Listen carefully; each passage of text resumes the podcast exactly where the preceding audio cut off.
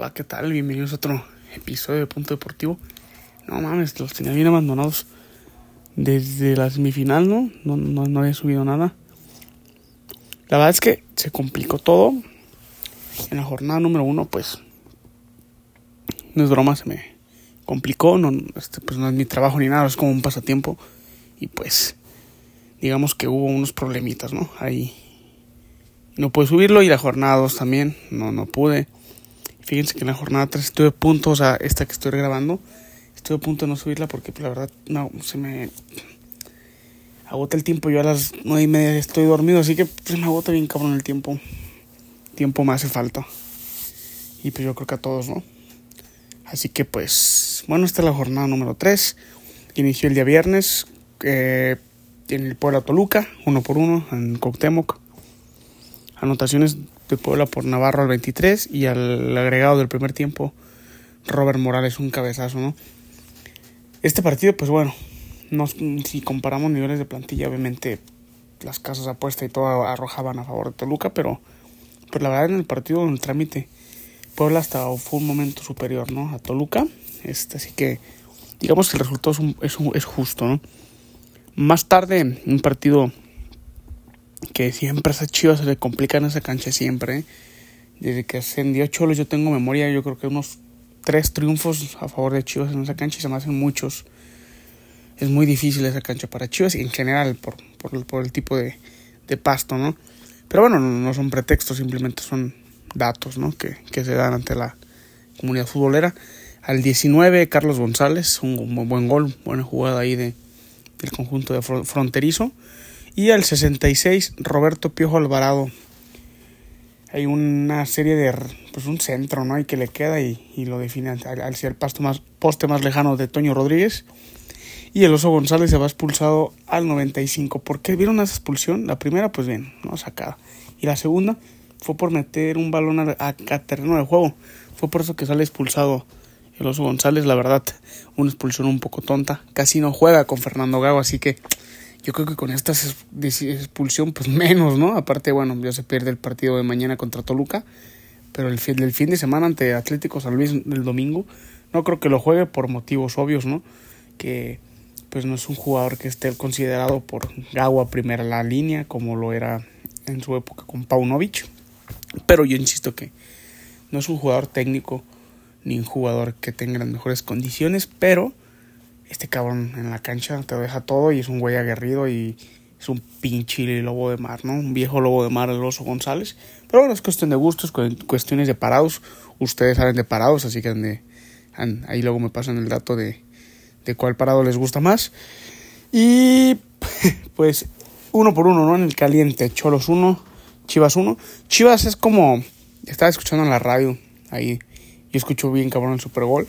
Estaba escuchando que es el síndrome del adolescente de 15, 16 años.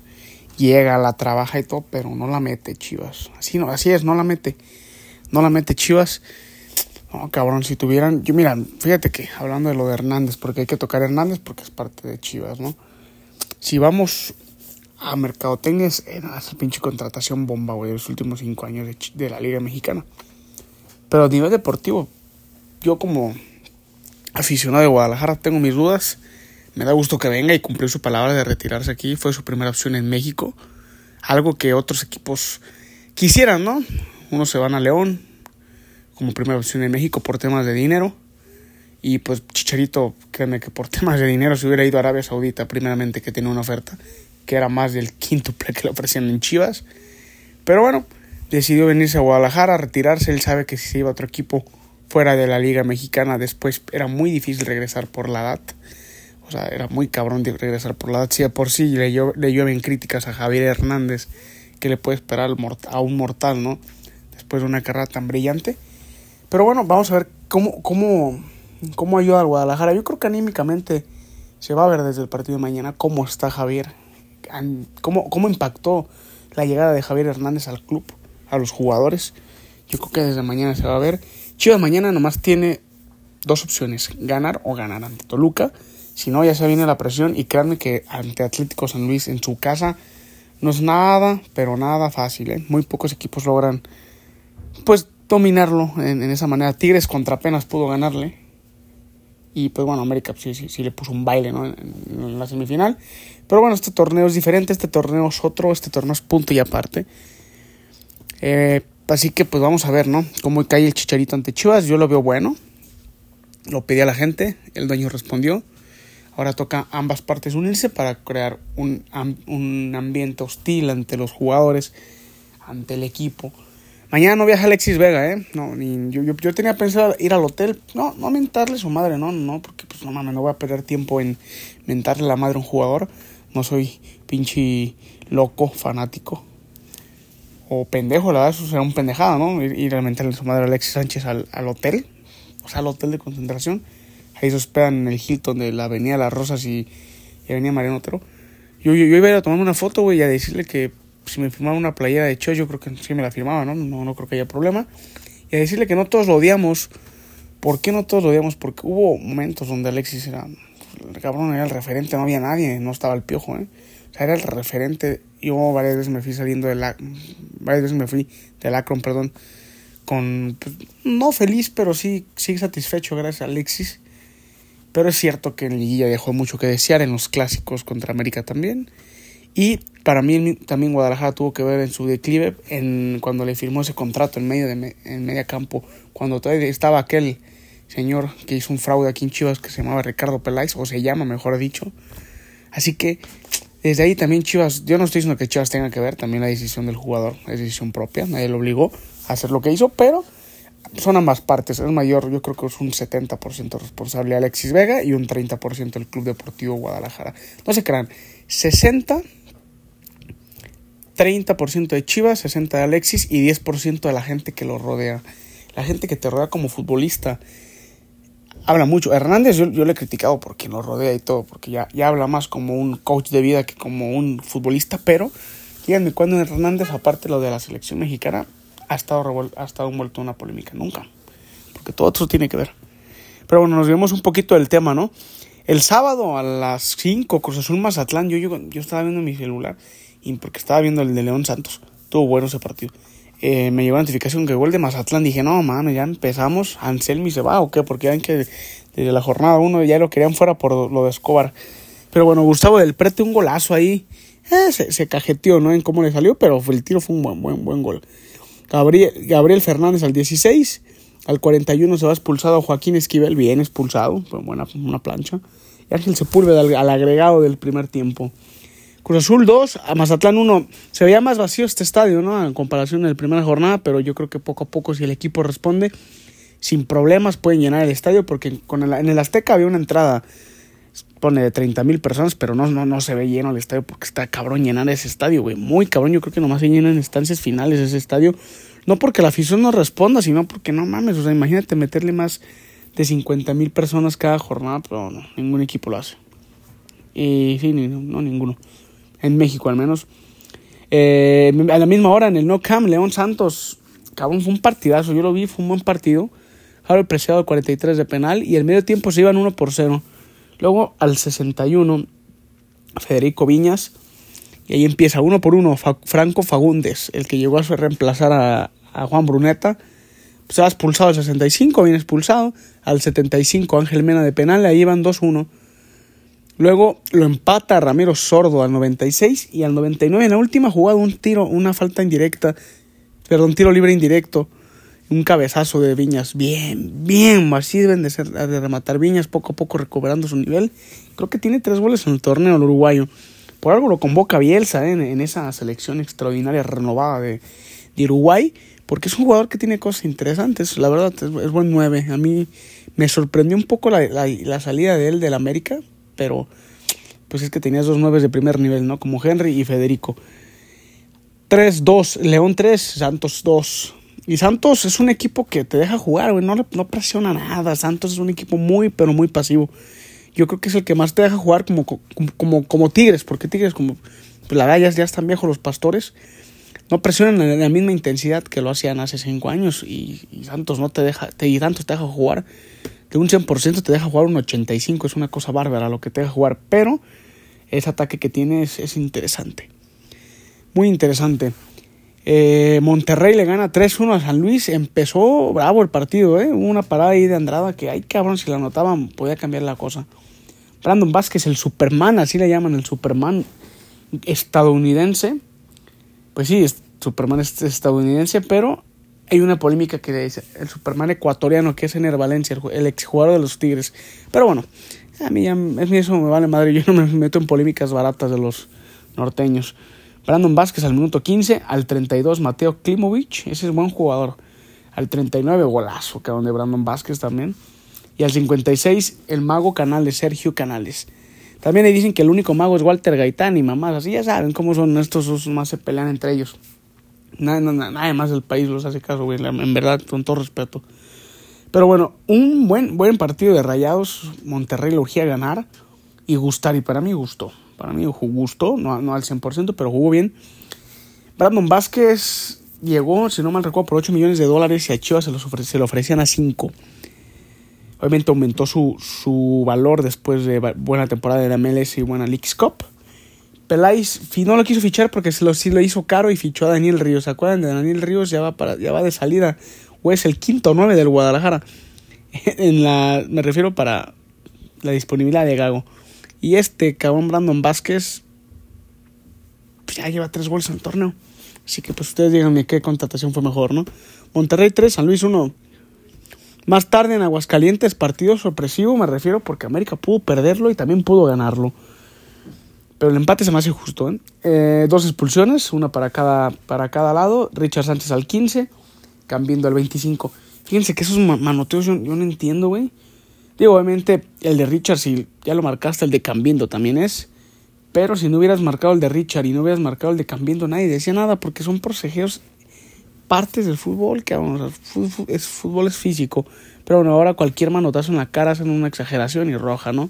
Lo vimos con Quiñones contra América, digo contra Tigres en la final, que a partir de ahí empezó el declive de Tigres y es por eso que América sale vencedor. Bueno, es parte de eso, no, no digo que por eso hayan ganado, pero es parte de. Pues bueno, Necaxa, como ahora este Unzain, el argentino que viene de Defensa y Justicia, que es buen portero, evita evita que anote el América. Al último también, Necaxa, ay, la que falló, que para Malagón también es buena, así que se me hace bien 0 por 0. Ya, ya ningún equipo tiene racha perfecta, lo tenía América y, y Tigres. Y pues, ¿qué creen? El líder ahorita es Monterrey. Pero ahorita vamos a ver eso. Ayer, domingo, a las. Do, iba a decir a las 12 porque Pumas juega a las 12, pero ya no, señores, ya se acabó ese horario para Pumas. Ahora los jugadores eligen el horario, como en la selección mexicana. El jugador elige el técnico tiempos modernos. Este, este partido estuvo bueno, en un lapso de 5 minutos, de 3, 4 minutos cayeron 3 goles. Ulises Riva, un golazo de, casi en medio campo, 3 cuartos al minuto 15. Alonso Aceves al 16, el Toto Salvio al 18 y al 74 también el Toto Salvio. Puma se vio bien y yo decía, ¿por qué lo cambian si sacan mayor ventaja a las 12? Pero no, ¿eh? Tienen mejores números después de las 12 a que jueguen a las dos. Es que también los jugadores que llegan a lo mejor no están acostumbrados. Y sí, y sí entiendo, todo, yo, yo, nunca he jugado ahí, pero todos los que van y han jugado ahí de visitante o de Pumas que son extranjeros se quejan, güey. Así que puede ser que sí, que, sí se ha beneficiado, ¿no? El horario. A las 7 en el Estadio Jalisco, Atlas Juárez. Ese Atlas tiene más rojas que, que goles, cabrón. O sea, cosa bárbara. Disciplina bárbara tiene rojinegro. Al minuto 7 el Mudo Aguirre al 34 Solari y al 62 por parte de Bravos el Palermo Ortiz.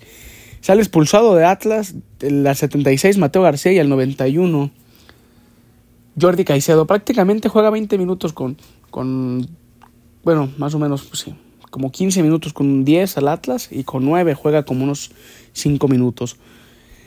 Bravos no supo aprovechar, pero yo creo que esto es un equipo con más jerarquía y con un plantel que sepa lo que juega te complica más la existencia, ¿no? Y eso le puede pasar al rojinegro, así que tiene que saber manejar un poco más los partidos, porque si no, se viene la noche al rojinegro. Y por parte de Bravos, yo a lo que veo es que Bravos ya, ya está, ya está el técnico. Lo decían en la radio en la mañana, ya no sabe qué hacer desde la pretemporada, pide, pide volantes, le llegan un 9, le llega un, un lateral que es Abella, el 9 que es Aldívar, digo, una cosa bárbara. También si como técnico no te traen lo que tú pides o, no te traen en la posición que piensas que es la parte débil, pues está muy difícil. Y el último partido a las 9 fue el día de ayer, un partido sorpresivo, güey. Falló un penal Nico Ibáñez, al 26 Guido Pizarro un autogol. Ahí la quiere como rechazar y pues la mete ahí con una buena nada que hacer. Jonathan Ociel Herrera al 76 y al 95 se fue expulsado Martín Río. Pues bueno, la verdad a mí no se me hace justo el marcador, siento que Tigres pudo haber ganado. Pero bueno, aquí el fútbol es de meterla, ¿no? Si no me creen, pregúntenle al Guadalajara. Y ojo, ¿eh? Que mañana se juegan seis partidos, la jornada número 4 es la jornada doble. Ya se jugó esa jornada, ahí les vaya, se jugaron tres partidos. Tigres, San, Luis Tigres que ganó Tigres 2 por 1, Monterrey Querétaro que empataron 1 por 1 y América Juárez que ganó América 2 por 0. Así que esos equipos no tienen actividad el día de mañana ni el miércoles. Así que vamos a empezar, ¿va? Mañana, jornada número 4, a las 7 de la noche, Cruz Azul Tijuana en el Estadio de Ciudad de los Deportes. En el Kraken, Mazatlán León a las 7. Cruz Azul Tijuana va por Tudene y Mazatlán León va por Azteca. Santos Puebla a las 9, es que ese creo que va por VIX. Chivas Toluca a las 9.05, ¿qué creen? Va por TV abierta, Azteca y Canal 5. Y el miércoles, Pachuca Atlas a las 7 en el Estadio Hidalgo. Ese partido pueden verlo por Claro Sports, ¿se acuerdan? Como les digo, Pachuca, pónganle Pachuca versus Atlas y va a aparecer, o si no, o por Fox Sports. A las 9, Pumas Necaxa, señores. Buen horario, ¿eh? Buen horario. Ese va por TUDN, tengo entendido. Así que el jueves les subo el resumen de la jornada 4. Vamos a repasar la tabla de posiciones. Del 1 al 4, Monterrey, América Tigres y Necaxa. Sorpresivo Necaxa, no, pero yo creo que se cae. El conjunto de los rayos. Yo creo que se cae, no sé ustedes. Del 5 al 12, Pumas, San Luis, Toluca, Atlas, Cruz Azul, León, Pachuca, Querétaro. Querétaro, señores, bueno, tiene un partido más. Eh, los que quedan fuera es Chivas, Tijuana, Santos, Puebla, Juárez y Mazatlán.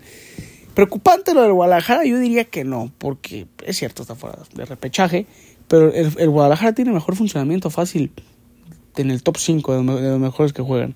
No la mete, es cierto, es lo más, es lo más, es lo más importante, güey. Pero juega bien, malo si jugara mal y no la metiera, eso es peor. Yo siento que está el Guadalajara en un proceso que urge despertar porque la afición está desesperada porque su acérrimo rival acaba de ser campeón. Pero ahí va el Guadalajara, ahí va, poco a poco. Son procesos que en México estamos un poco a no seguirlos. Así que pues bueno, esto es todo de la jornada número 3. Eh, les subo la jornada 4 el viernes, el jueves, perdón, y la jornada número 5 inicia el día viernes, ¿va? Esto es todo de mi parte y ya, y un aviso. Bueno, esperamos, ¿no? así sea, un amigo y yo vamos a empezar a grabar videos en YouTube. Estamos pensando en ponerle el nombre de Punto Deportivo. Pues ese, ese nombre no lo creé yo porque ya existían las palabras. Pero bueno, este podcast inició conmigo, inició después de pandemia, inició, bueno, en el torneo de pandemia. Así que, pues esperemos, ¿no? Que sea de éxito. Porque pues aquí en chingado no le gustaría hablar de que tu trabajo sea el fútbol, ¿no? Analizar partidos hablar de polémica. Y pues ahí que nos conozcan, ¿no? En redes sociales, pues yo estoy en, bueno, en mi, mi Instagram es camandrade26, mi página de Facebook es Punto Deportivo, así tal cual, viene la foto de perfil Punto Deportivo, dice por Carlos Andrade, así que cualquier cosa, cualquier mentada de madre, cualquier aclaración, cualquier sugerencia es bienvenida. Yo no soy nada de comunicólogo, güey, no sé ni madres, mi amigo tampoco. Así que si ven los, los, las ediciones de video así medios medias culeras, pues no, no, hay pedo, ¿no? El chiste es divertirse, el chiste es informar a la gente y pues ya saben, esto es todo y nos, vemos, nos escuchamos el día jueves, que es primero de, de febrero, señores, primero de febrero. Ánimo.